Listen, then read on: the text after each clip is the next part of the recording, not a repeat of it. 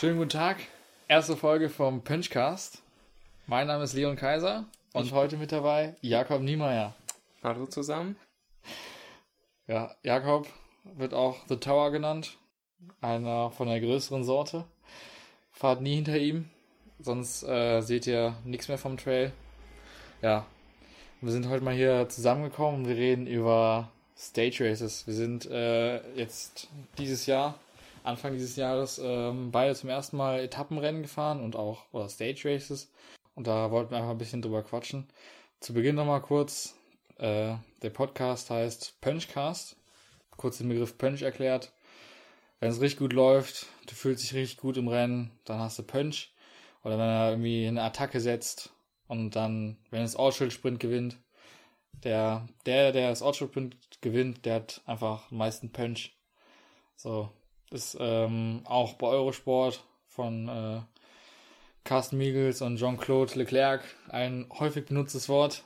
Und äh, ja, deshalb fürs Mountainbiken braucht man eben Punch. Und deshalb, darum dreht sich dieser Podcast und deshalb Punchcast. Jakob ist in Südafrika Stage Race gefahren. Ja, war echt äh, richtig coole Sache. War jetzt auch eben für mich auch das erste Stage Race, weil es neue Altersklasse U23 und ja, ist auf jeden Fall eine richtig coole Erfahrung gewesen. Ähm, wie gesagt, ich war jetzt in Südafrika drei Monate, habe da letztes Jahr äh, für gearbeitet, um noch einen Auslandsaufenthalt zu machen und äh, bin da Tankwart Trek mitgefahren. Ähm, Etappenrennen, das mit einem Partner zusammengefahren wird und äh, ich den Partner auch erst eine Woche vorher kennengelernt habe. Das war nochmal eine Erfahrung mehr, weil ähm, ja, die meisten wollen es halt schon mit jemandem fahren, den man schon kennt. Ja. Und ich habe jetzt jemanden gehabt, äh, der eben auch keinen Partner hatte und so hat sich's ergeben. Genau, wie war es bei dir? Ja, also das erste Rennen war bei mir auf Lanzarote. Das war alleine, aber da war ich dann mit Ben Zioff zusammen und seinem Vater, der mich so ein bisschen da das alles gezeigt hat, wie es so funktioniert. Alles war dann aber alleine. Aber ich bin jetzt auch nochmal mit dem Niklas Scheel zusammen äh, auf Kroatien eins im Zweierteam gefahren. Und ähm, ja, ich glaube, das ist schon wichtig, dass man da gut zusammenarbeitet. Und ich meine, Niklas kannte ich halt vorher schon als Teamkollege. Und deshalb konnten wir uns auch da gut drauf vorbereiten. Aber ich glaube, wenn es so, wenn man den Partner voll nicht kennt, ist es schon ein bisschen äh, schwieriger. Ja. Aber hat alles funktioniert. Ja, also da hatte ich echt auch das Glück, dass wir uns richtig gut äh, verstanden haben äh, einmal menschlich und eben auch ähm, von unserer Leistung her eben gut über ähm, eingestimmt hat, weil äh, ja, wir waren fast auf dem gleichen Leistungsstand ja. und ich ja, war vielleicht ein bisschen stärker, was aber auch äh, gut war, weil wenn du die ganze Zeit am Limit fährst, ist vielleicht auch ja, ähm, bist ein bisschen glücklich, also, wenn du ein bisschen ähm, noch mehr auf der äh, oder ja, ein bisschen der überlegenere ist. Ja, ich bei genau. mir war es eher so, dass ich immer schön hinter Niklas gefahren werden. Der Niklas, vor allem auf der dritten Etappe ist der immer schön vorne geheizt. Da musste ich den ein bisschen bremsen. Aber ja, also allgemein, warum fahren, also wir fahren normalerweise Cross-Country-Rennen. Die gehen jetzt Stunde 15, Stunde 20. Und warum fahren wir überhaupt Etappenrennen? Ähm, Anfang des Jahres, es geht halt um Weltranglistenpunkte. Und nach der Weltrangliste wird immer die Startaufstellung gemacht und deshalb muss man halt zusehen, dass man irgendwie diese Punkte kriegt und dazu sind diese Stage Races halt ähm, eine gute Möglichkeit, weil man da eben ähm, einige Punkte bekommen kann. Und ähm, ja, an sich ist es dann auch wie ein Cross-Country-Rennen. Es gibt halt äh, am Anfang eine Startaufstellung, nur der größte Unterschied ist, zumindest die Rennen, die ich gefahren bin, also es wird zwar auch schnell losgefahren, aber nicht ganz so extrem wie beim Cross-Country-Rennen, wo ich da auch gehört habe, dass es. Äh, ja, bei mir war es jetzt so ganz geht. anders, wenn, wenn da halt Avanzini, Fumic und Konsorten mit am Start stehen und auch vom Bulls. Äh, also damit hätte ich echt nicht gerechnet, dass es da von Anfang an so zur Sache geht. Vor allem morgens um 6.30 Uhr, wenn es noch, also auch in Südafrika noch frisch war, dass du noch Trikot und ja auch noch Beinlinge äh, brauchtest und du gerade bei Sonnenaufgang losgefahren bist, da waren die Beine auch noch relativ kalt und dann gleich so ein explosiver Start. Also damit hätte ich nicht gerechnet, wenn man auch weiß, wie lang die Etappe dann ist. Aber ja, das war eben auch eine der Erfahrungen und beim nächsten Mal weiß man dann eben auch, ja, ähm, Warmfahrprogramm ist auch da so, notwendig. Ja, also ich fand, bei uns ging es, ging es eigentlich, man konnte sich auch nicht so warm fahren und ist dann auch immer, oder wir sind dann schon so ein bisschen warm gerollt auf der Straße einfach, aber das ähm, war jetzt nicht, nicht zu vergleichen mit dem Warmfahren, ähm, was man vor einem Cross-Country-Rennen macht. Ähm, dann halt, hast du irgendwas Spezielles gemacht äh, nach, nach der ersten, nach der Etappe immer, dass du dich besonders äh, verpflegt hast, dann nach der Etappe? Weil ich meine, es ging halt am nächsten Tag weiter. Ja, also bei uns war es ja so, wenn wir um 6.30 Uhr gestartet sind, sind wir zwischen ja, äh, 10 und 11 äh, meistens ins Ziel gekommen. Und dann war halt schon noch immer noch ein bisschen Zeit bis zum äh, Mittagessen, das dann, das dann erst ab 12 Uhr gab. Ja. Das heißt ja erstmal gut ausgefahren, beziehungsweise ich, mein Partner war, hat sich ja eher eine Pause direkt gegönnt. ähm, ja, klar, dann äh, Recovery Shake ist natürlich wichtig und dann, je nachdem, wann man eben ins Ziel kam, noch eine Massage. Und dann gab es eben, hat man sich dann möglichst schnell auch direkt zum Essen begeben, weil die Schlange sonst, ja, die hat uns ewig gereicht, hat, ja. müssen auf, auf jeden Fall früh kommen. Und ja, beim Tankwart Trek ist es auch so, ähm, Startziel ist immer am gleichen Ort, das heißt, ähm, das Race Village ist immer am gleichen Platz. Und dadurch ist natürlich ähm, alles ziemlich einfach zu handeln mit Gepäck und so weiter. Also man ist vor Ort und ähm, genau hat dann eben auch unser Essen. Ich weiß nicht, wie es bei euch genau war. Ja, also ich bin das erste Rennen auf Lanzarote, ist halt auch immer von dem Club La Santa gestartet. Also immer vom selben Punkt, da war auch immer Ziel. Es war halt dann schon entspannt, weil man da dann direkt auch ins, aufs Zimmer konnte, duschen konnte. Ähm, und dann auch da direkt was dann was essen konnte und ich habe halt mir dann immer schon was so eine Recovery Shake ähm, quasi gemacht vorher. Auch dann äh, in Kroatien schon bereit gemacht bereitgestellt und ähm, dann halt mit, mittags wie so ein Sandwich gegessen und ähm, weiß ich da auch generell so zur Ernährung hat ja der Ben mir auch einen Tipp gegeben ess einfach das worauf du Bock hast das ist schon das Richtige. Und ich meine, im Prinzip, man sollte schon da so ein bisschen so grob drauf achten, aber also ich habe da einfach dann so, ja, einfach echt das gegessen, worauf ich Bock hatte am Buffet. Ähm, ja, und Kroatien war dann noch ein bisschen spezieller, weil man noch ein bisschen dann ähm, zusehen musste, dass man, weil es jeden Tag auf einer anderen Insel war, zwar ist man dann immer relativ nah ähm, am Hotel äh, ins Ziel gekommen, ähm, aber da haben dann quasi unser Betreuer, also so ein Kumpel von mir ist mitgekommen und äh, Niklas Mutter. Äh, die haben dann zum Glück schon oft schon ins Hotel eingecheckt, sodass unsere Sachen schon auf dem Zimmer waren. Und ähm, deshalb ging es eigentlich ganz gut dann. Ihr Hotel ist natürlich ziemlich praktisch. Wir waren da in Zelten untergebracht und okay. das noch bei übelster Hitze. Oh, also shit. am ersten Tag ähm, beim Prolog hatten wir mittags, der war mittags um drei bei 40 Grad. Also solche Temperaturen habe ich echt noch nie erlebt. Und dann, klar war der Polo kürzer, aber dafür war es dann eher eben mehr Cross-Country-like. Ja.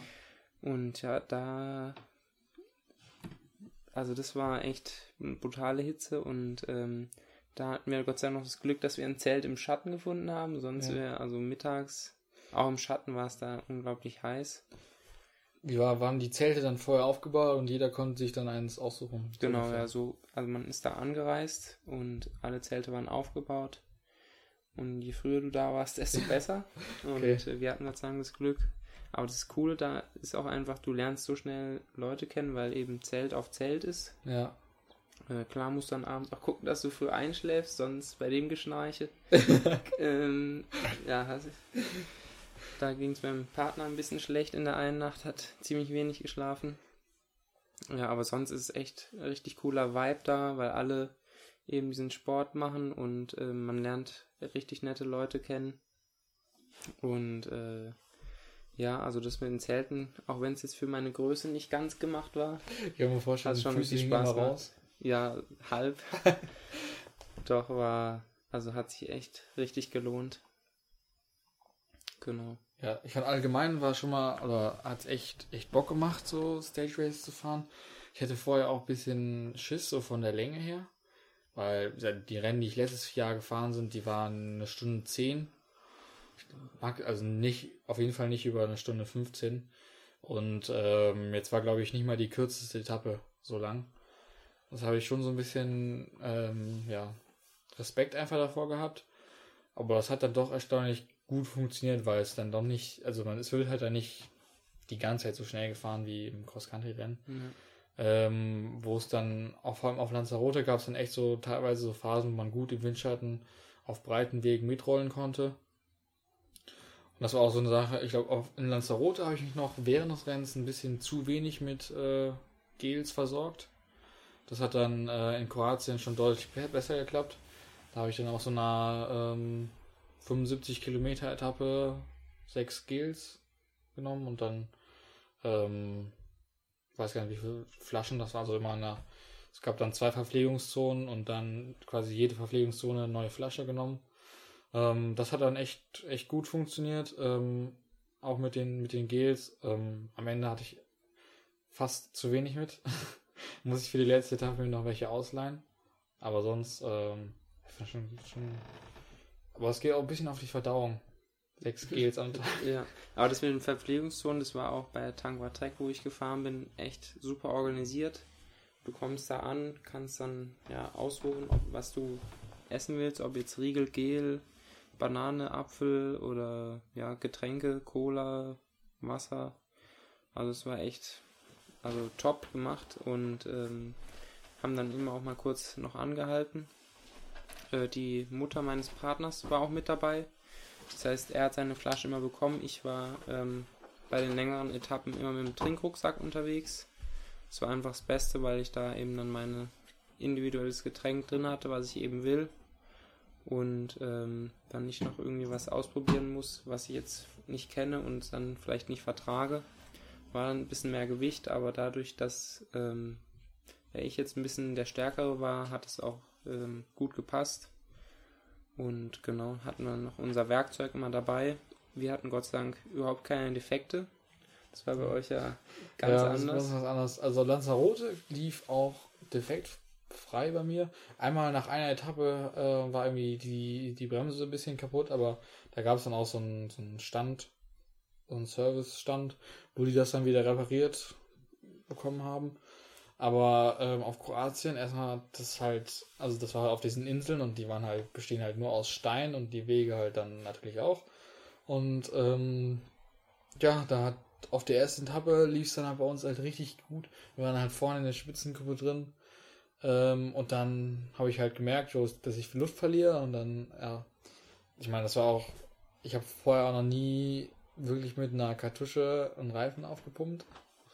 Und äh, das hat dann auch irgendwie, die erste haben wir dann auch erstmal äh, verballert, so ungefähr.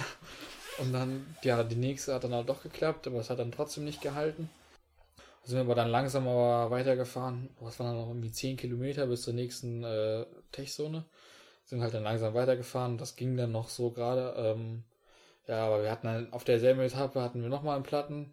Bei mir hat sich die Schuhplatte gelöst. Ähm, ja, und dann bei der nächsten zweiten Etappe in Kroatien äh, lief auch alles gut, wir waren wieder vorne mit dabei, dann in einer Gruppe direkt hinter, ähm, waren, waren Führungs-, also zwei Teams vorne. Wir waren quasi in der Gruppe direkt dahinter. Alles lief richtig gut, wir haben uns beide richtig gut gefühlt und dann wieder Platten und es war halt so ein, so ein Schlitz, dass wir auch dann mit dem Samurai ähm, das, das Loch nicht stopfen konnten und dann mussten wir den Schlauch einziehen und so und sind wieder hinterher gefahren und so. Was seid ihr letztendlich dann eigentlich noch geworden? Äh, insgesamt sind wir noch Siebter geworden. Wir sind ja dann auch die, dann die letzten beiden Etappen liefen auch dann ganz gut.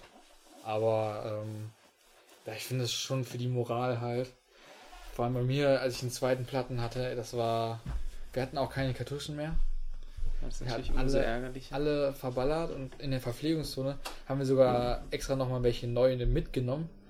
Aber alle weggehauen. Ich also. musste eigentlich meine mehr oder weniger an andere Leute verleihen oder weitergeben, weil wir eben Gott sei Dank keine Platten hatten und wenn dann eben dein äh, oder ein Kollege, bei dem du wohnst, äh, da steht und hat platt, dann gibt es natürlich weiter. Also da waren wir echt glücklich, obwohl es eigentlich auch echt total steinig überall war. Ähm, und du echt froh warst, diese ganzen Steine nach vier Tagen nicht mehr ähm, sehen zu müssen, aber. Also seid ihr auch vorsichtiger gefahren? Also wir sind dann halt, äh, dann nachdem wir so viele Platten hatten, sind wir die Abfahrten so runtergeeiert und gefühlt hätte man einfach gerade fahren können. Und wir sind da quasi in Schlangenlinien rumgefahren, um jeden Stein rumgefahren, so ungefähr, um halt bloß keinen Platten zu fahren. Und halt auch ultra vorsichtig. Ja, weil wir einfach überhaupt kein Risiko mehr eingehen wollten. Ja, wir ähm, mussten eigentlich nie so richtig ans Limit gehen oder sind wir halt einfach nicht, weil wir wussten, die anderen fahren so viel platt, da sind wir lieber ein bisschen langsam, beziehungsweise einfach ja vorsichtiger, äh, also nicht langsam, aber einfach ja kontrolliert die Abfahrten runter. Ja. Und haben dadurch einfach Zeit gewonnen, weil wir Teams überholt haben, die einfach ja zu viel riskiert haben und dann eben platt hatten. Ja. Deswegen war das für uns so jetzt der beste Weg und hat auch am Ende richtig gut geklappt. Sind dann 18. nach den vier Tagen in der Elite-Klasse geworden und als jüngstes Team waren wir da echt richtig zufrieden dafür, dass es eben unser erstes Etappenrennen war und wir uns vorher eben auch nicht kannten. Ja, das war auch echt gut besetzt mit ziemlich vielen Profis. Ja. Bist du eigentlich noch ein anderes Etappenrennen gefahren? In nee, das war das einzige. Ich bin da noch ein paar ähm, C1-Rennen in Südafrika gefahren. Ja. Ähm, und bin jetzt mit 28 Punkten. Ich hatte ein bisschen mehr erhofft, aber ja, letztendlich mit 28 Punkten wieder zurückgekommen. Ja. Ja, ich, ich habe von Lanzarote habe ich äh, bin ich Zehnter geworden und habe 45 Punkte, glaube ich, mitgenommen. Und äh, Lanzarote, ja, sind wir Siebter geworden, haben wir nochmal 60 Punkte mitgenommen. Also zumindest das äh, war dann doch erfolgreich. Also das Ziel erreicht, die Punkte geholt. So dass man halt jetzt bei den Cross-Country-Rennen äh, von weiter vorne starten kann. Ähm, Was ich auch gehört habe, bei euch gab es doch ein paar äh, Geschichtchen, die es da noch während des Rennens äh, die noch erzählt ja, das, worden ähm, sind. Äh, erstmal auf Lanzarote bin ich auch auf der ersten Etappe. Äh, wurde ich dann, war ich nicht mehr ganz vorne in der Gruppe drin, so aber ein bisschen weiter hinten ein, oder hinter der Spitzengruppe und dann ähm, bin ich dann ist irgendwie so als ergeben, dass ich halt mit Thomas Litscher zusammengefahren bin. Und dann sind wir halt da dann zu zweit lang, lang gefahren. Da auf Lanzarote ist halt auch alles Vulkanstein und so. Und ähm, ja, dann hat der Thomas auf einmal so, so, sein Multitool rausgeholt und einfach im Rennen seinen Sattel eingestellt. Dachte ich auch, ey, dachte ich, ey, was ist jetzt hier los? Also ich meine, wir sind jetzt nicht langsam gefahren, ne? Und dann ja, einfach mal ausgepackt und äh, eine Schraube angefummelt. Aus Schraube angefummelt. Ja, und ich meine auch sonst, ähm, und in äh, Kroatien war eigentlich das, das äh, Beste, dass dann, ich meine, dafür ist er auch bekannt, der Markus Kaufmann, dann äh, auf, im Anstieg ähm, auf einmal dann mit Niklas äh, angefangen hat zu reden. Oder sind so gefragt, ja, ja, wie beim Cape Epic, ne? Und ich meine, weder Niklas noch ich sind schon mal Cape Epic gefahren. Ähm, ja, aber da habe ich mir auch gedacht, ey, weil ich da sowieso an dem Tag richtig zu kämpfen hatte, da ist ja, warum labert er jetzt, ey? Aber ich meine, zum Glück hat er nicht mit mir geredet. Ich hätte sowieso nichts antworten können. Also, hast du irgendwas gehabt, so, so ein... Die einzige Stelle war nur, oder was ich jetzt spontan weiß, ist, äh, dass wir am Prolog, da musste ich kurz mal auf meinen Teamkollegen warten und da hattest du mich, glaube ich, auch im Livestream gesehen. Ja. Sofort erkannt im Vorbau. Ja. Musste ich äh, kurz ein, oder was heißt musste, aber ich habe eben auf meinen Teamkollegen gewartet und da ich merkte, mein Flaschenhalter äh, geht mir gleich flöten, habe ich den doch lieber mal noch festgezogen. Ne? Ja, ja das, das Beste war halt, ich habe das halt live geschaut, weil auch ein paar andere Teamkollegen von mir am Start waren. Und dann, oder auch der Jakob halt, und dann, ähm, es wurde halt auf YouTube äh, live gestreamt. Und dann haben die Kommentatoren so sich so fragt, oh, äh, was ist da los, was hat er denn für einen Defekt? Ja, weil man hat es durch die Kamera nicht ganz gesehen. Und man hat halt, die haben es halt so irgendwie so halb an so einem Stein vorbei gefilmt und man hat es nicht gesehen und irgendwie dacht, haben die so äh, halt da so gerätselt. Und dann habe ich den Jakob dann und dachte so, oh shit, was jetzt passiert? Und weil es, war halt irgendwie kein Reifen und ich dachte schon irgendwie irgendwas Rahmen im Rahmen kaputt oder so. Dann habe ich den Jakob dann geschrieben, ja, was ist denn kaputt? Dann hat er gesagt, ja, ich habe nur meinen Flaschenhalter festgezogen. ja, das war so der beste Weg, die äh, Zeit, ähm, ja, Zeit sinnvoll zu gestalten. Ja. Ja, doch. Aber ich ähm, fand, also ich weiß nicht, bei uns war es schon im Team, war es halt, ähm, wir haben uns schon gegenseitig voll oft geholfen. Vor allem, also die ersten Etappen hat der Niklas meistens mir geholfen äh, und mich so ein bisschen angefeuert und ist halt auch ein bisschen weiter, ein bisschen mehr vorne gefahren und so. Ähm, und das, also ich wäre auch alleine, wäre ich niemals so schnell gefahren oder wäre auch dann irgendwie, hätte versucht, in der Gruppe dran zu bleiben. Ähm, ja, das hat auf jeden Fall, ich denke, das ist auch der, der große Vorteil, wenn man eben im Team fährt. Ja, das hat mir echt, das hat dann auch echt Spaß gemacht und das auf der letzten Etappe konnte ich das dann Niklas ein bisschen zurückgeben. Ähm, ja, und da hat er dann ordentlich gekämpft. Und ich meine, das war, im Endeffekt sind am letzten Tag sind wir dann sogar nochmal Dritter geworden. Äh, Im Sprint. Da haben uns dann beide drauf gefreut. Ja. Da wusste ich schon so, als so klar war, wir waren nochmal zu Spanien zusammen, dann wusste ich schon so, geil, gleich wird gesprintet. Und dann, ja, da wir beide schön, ganz gut können, äh, ja. So das Ganze noch abzuschließen. Ja, genau. Wir Was? hatten auch nach der ersten Tag haben wir uns so gesagt, ey, weil das halt zwei Platten und dann noch mit der Schuhplatte und dann haben wir, ich glaube, zehn Minuten verloren. Ähm, auf die Gruppe, wo wir, glaube ich, drin waren, eigentlich. Und ähm, dann haben wir halt so, ey, und dann haben wir beide gesagt, ey, wir wollen aber unbedingt nur mal aufs Podium. Und ja, das hat dann auch im Endeffekt geklappt. Aber es war halt dann, ähm, ja, aber es ist schon interessant, generell so zwischen den, mit äh, so Marathonfahrern sind manchmal schon so, äh, hat schon Art, was, ne? So eine Art für sich. Ja, auch, da waren auch Spanier dabei, die sind, die hatten überhaupt keine Angst vor Platten, die sind da ohne, ohne nachzudenken, die, die Abfahrten runtergeknallt. Und auch einfach so ein, da ging es so, weiß ich nicht, sieben, acht Treppenstufen runter. Ist halt auch einer komplett runtergesprungen, komplett durchgeschlagen, egal. ohne Verluste. ohne, ohne Verluste. Das Schlimme war, die hatten halt auch einfach keinen Platten. Ah, jedes Team hatte einen Platten, nur die nicht. Wirklich. Ich meine, wir hatten drei. Das waren halt dann im Endeffekt vielleicht so zwei zu viel. Einer war so halt Durchschnitt. Aber die hatten halt einfach keine und die sind da mit Abstand am schnellsten immer runtergefahren. Aber wie gesagt, manchmal muss man auch ein bisschen, ein bisschen Glück haben. Ja. ja, was ich jetzt bei meinem Etappenrennen jetzt auch nicht so erwartet hätte, war jetzt zum Beispiel, dass wir ähm, ja klar losgefahren sind, war schon fast oder fast wie ein Cross-Country-Start. Ähm, und dadurch, dass es eben auch so stark besetzt war, unter anderem auch mit den besten südafrikanischen Teams und ja eben auch äh, Kendale und Specialized hat sich auch echt schnell dann äh, verteilt. Und ähm, ja, die Profis dann vorne und dann waren halt hinten die, ja, was sagen ich, ich sage jetzt nicht Hobbys, aber ähm, ja, die Masters oder Erwachsenen und dann waren wir so mehr oder weniger zwisch, dazwischen. Und dann war es tatsächlich auch mal so, dass wir bei einer Etappe mal eine Stunde niemanden anderes gesehen haben und einfach gefahren sind. Auch Häuser, Zivilisationen haben wir nicht gesehen. Also du fährst dann sozusagen durch die Steppe und fährst, alles markiert, also du findest den Weg. Ja. Und ähm, aber ist dann schon auch echt cool und dann zu zweit äh, sich dann zu pushen und ähm, ja, dann zu fahren. Genau, also das hätte ich anfangs auch nicht so erwartet. Ja. In Kroatien war es halt auf einer Etappe, auf der dritten Etappe, äh, sind wir halt dann durch so ich weiß nicht, so Gärten gefahren, Art Gärten. Und auf einmal kam so, so Art Rehe, kam auf einmal von, von der Seite angesprintet, sind schneller als wir quasi an uns vorbei und dann kurz vor uns, ich war ja dann noch in der Gruppe drin, mit, mit äh, zwei anderen Teams, glaube ich, und dann sind die halt direkt vor uns über den Weg.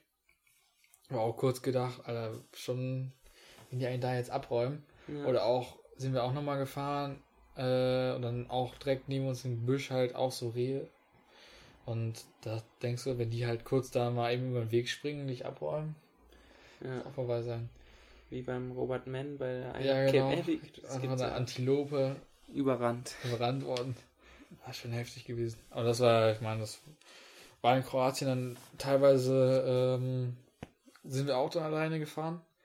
Und ich meine, da hat man sich dann schon gefreut. Entweder, also meistens war es so, dass wir dann wieder auf äh, Teams vor uns aufgefahren sind und die einfach wieder gesehen haben, da hat man sich dann schon gefreut. oder wenn man die, oder wenn man Schilder sieht, äh, irgendwie ein Kilometer bis zur Viehzone, denkst so, ja. Ja. Gleich wird gegönnt. gleich wird sich gegönnt. Äh, aber es, nee, es war einfach dann, oder auch einfach in einer Abfahrt haben wir dann vom KTM-Team, haben wir die dann wieder eingeholt und hat mich da auch gefreut, ey geil, wieder aufgeholt. Ja. Auf dem nächsten Flachstück ein bisschen Windschatten. Was war meistens eben auch so, ähm, die anderen Teams haben ja genauso gelitten nach mehreren Tagen dann. Und meistens war es eben auch so, dass einer der beiden dann stärker war als der andere. Ja. Und dadurch konnte man dann oft eben aufholen, weil der eine einen richtig schwarzen Tag erwischt hat oder. Ja.